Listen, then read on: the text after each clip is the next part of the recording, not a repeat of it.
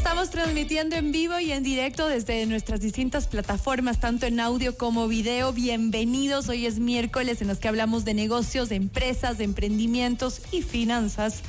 Y ya que se acerca San Valentín, ¿tú has tenido problemas financieros con tu pareja? ¿Hay temas de los que no has hablado? Porque siempre hablar de dinero es delicado, pero hay que hacerlo por el bien de todos, más si estás casado, si tienen hijos en común, es importantísimo hacerlo. Así es que hoy vamos a hablar sobre aquellos errores financieros que podrían acabar con el amor, que eso no te pase. Damos la bienvenida a Carlos Ordóñez, director de la carrera de finanzas de la UTLA, a quien le damos la más cordial bienvenida. Gracias por estar aquí. Hola Gaby, muchas gracias por la invitación. Sí, realmente el problema de las finanzas en el hogar es la segunda causa, según el INE, de, divorcios en el Ecuador. ¿Y la primera cuáles son? Los cachos. creería que sí. No, bueno. no quise decirlo, pero creo que sí. Qué horror, la infidelidad. Pero la segunda es el tema financiero que es algo que se puede, se puede conversar, se puede prevenir de muchas formas se puede solucionar siempre y cuando lo conversemos, como tú decías. Yo creo que somos eh, en nuestros matrimonios un poco ese problema lo vamos pateando, ¿no? Hacia adelante, no lo conversamos y es importante que, que lo hablemos, lo hablemos eh, honestamente con nuestra pareja eh, como digo yo, no poner todo sobre la mesa, las cosas buenas y las cosas malas. Las cosas buenas, digamos, nuestros ingresos, las cosas malas, nuestras deudas. Quiero empezar con una pregunta que es compleja porque hay ahora muchos matrimonios que arrancan con capitulaciones matrimoniales, con lo cual lo de qué es de cada uno es de cada uno y, así pues no, no habría una sociedad conyugal. ¿Qué hacer para esas parejas que sí han arrancado con temas de capitulaciones porque sus familias tendrían empresas y demás y, bueno, no quieren que el patrimonio familiar se vea afectado, pero que en conjunto sí quisieran tener algo eh, que los proteja a los dos? ¿Cuál podría ser una buena recomendación para este tipo de parejas? Bueno, Gaby, si ellos se pusieron de acuerdo en comenzar su matrimonio de esa forma, no hay ningún problema, pero es importante que los dos estén de acuerdo. Y aquí vamos a una pregunta que es bien, eh, bien importante, ¿no? ¿Cuentas comunes o una sola cuenta? ¿Sí? Eh, yo diría, bueno, de, mi experiencia, un poco de lo que he hablado con, con algunos matrimonios, eh, es importante que se tenga una sola cuenta. ¿Por qué? Mm. porque al final uno de los dos se puede quedar sin trabajo. ¿Y qué pasaría con los gastos? Entonces, si manejamos una cuenta en común, tenemos una cuenta de ahorros, nos podríamos ahí un poco respaldar para esos momentos difíciles. No te digo que no funciona, es cuestión de que ellos se pongan de acuerdo, sean honestos eh, al momento de manejar su, su dinero y al final les va a funcionar. Algo que también es importante es que uno de los dos sea el administrador de esa cuenta. Ok. El administrador debe ser alguien que que, le guste los números, ¿no es cierto? Que sea ordenado.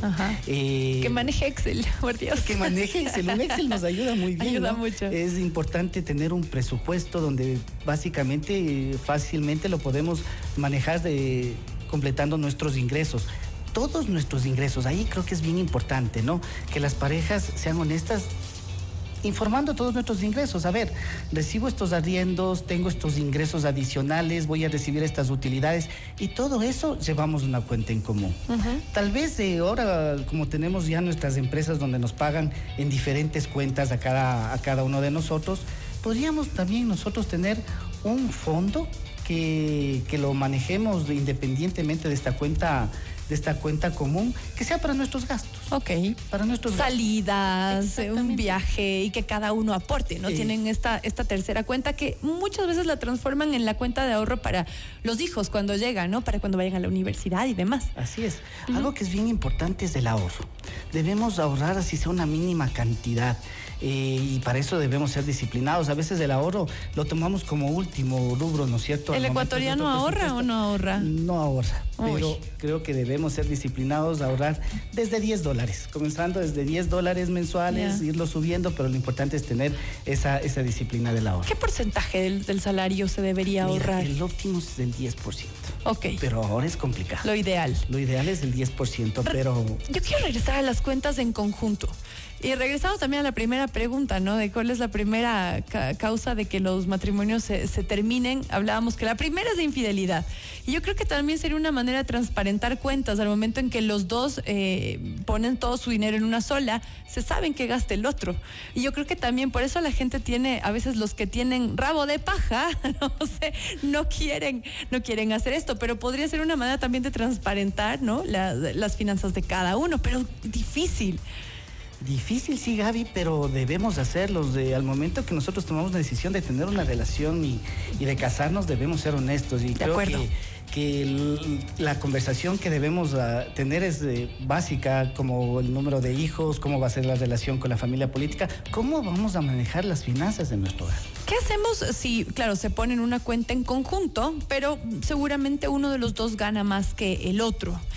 ¿Cómo dividir? Porque a veces dicen, bueno, aquí vivimos los dos a mitis y eh, si tú ganas tanto y tú la mitad, pues sorry, mitis. Esto yo no estoy de acuerdo. Yo tampoco, Gaby. Y te digo porque, ¿qué pasaría si uno de los dos, como te digo, se puede quedar sin trabajo? Entonces yo creo que debemos manejar a nuestra, eh, a nuestra familia, a nuestro hogar como una empresa.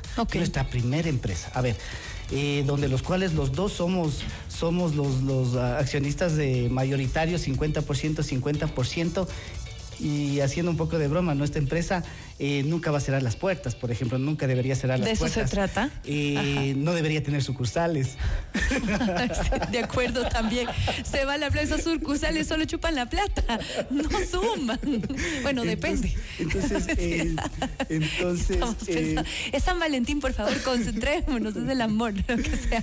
Pero es la realidad también. Sí, es la realidad, así es. Y, si lo manejamos como una empresa, debemos pensarnos también, a ver, ¿cuál es nuestra misión como, como familia? ¿Cuál es nuestra visión? es decir, una planeación estratégica. ¿Cuáles son nuestros objetivos? Mediano, largo plazo. Metas, exactamente, a mediano, a, corto y a largo plazo. Si nosotros nos gusta viajar, bueno, vamos ahorrando una cierta cantidad de dinero para, para, para este objetivo. Bueno, tenemos nuestros hijos, tenemos que ir guardando también para sus estudios. Entonces, si nosotros pensamos como empresa, y los dos somos los accionistas 50-50, si yo gane más, tú ganes menos, este dinero va a esa cuenta. Hay un tema complicado, porque hay muchos tipos de familia y hay ciertas familias en las que hay divorcios y tal vez sí, previos y uno de los dos tiene hijos de sus relaciones anteriores ay, difícil tener una cuenta en conjunto.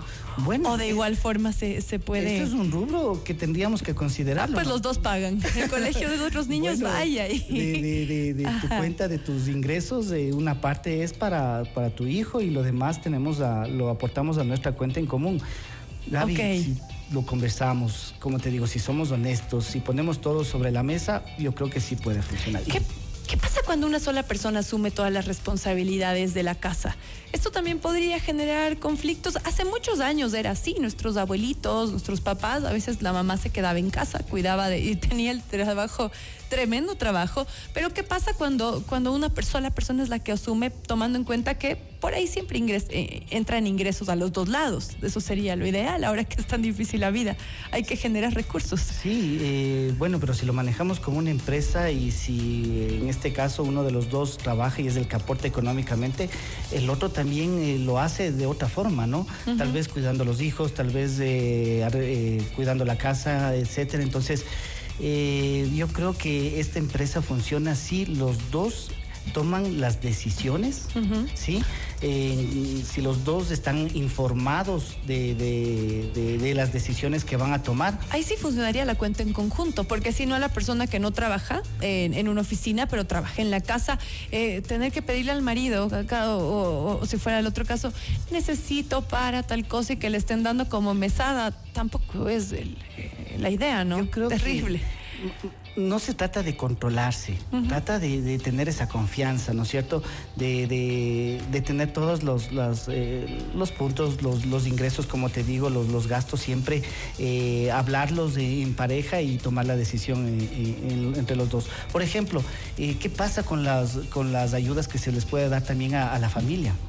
¿Qué pasa, también a, la mamá de uno de los dos, papá, sí, claro, pasa. o hay alguien enfermo en la familia que hay que ayudar. Y ahí también juega un papel bien importante la generosidad la generosidad de la pareja, el amor también de la pareja. Entonces yo creo que mm, si lo manejamos desde ese punto de vista, que, que sea como una empresa donde los dos sean los, los, accionistas, donde los dos tomen las decisiones en común acuerdo, entonces va a funcionar la, la relación. Ahí la moraleja que me queda después de esta conversación con Carlos es que elija bien con quién se casa, ¿no es cierto? Tome esa decisión bien pensada porque se comparte absolutamente todo en la vida y si uno va a tener confianza plena en el tema de financiero y todos los demás, pues muchas veces, y regresando al tema de, que haya una infidelidad y demás, ¿qué pasa si hay una infidelidad y se queda ahí?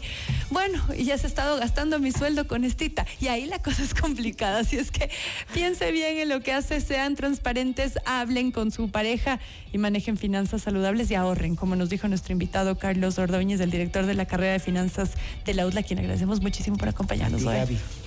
¿Algún contacto donde podamos encontrar? Bueno, eh, correo electrónico carlos.ordones.udla.edu.es. Eh, si tienen alguna inquietud, eh, estamos abiertos para ayudarles a apoyar. Excelente, muchísimas gracias. Y un feliz San Valentín. Igual. Que festeje muy lindo con su pareja. Hacemos una pausa, ya volvemos.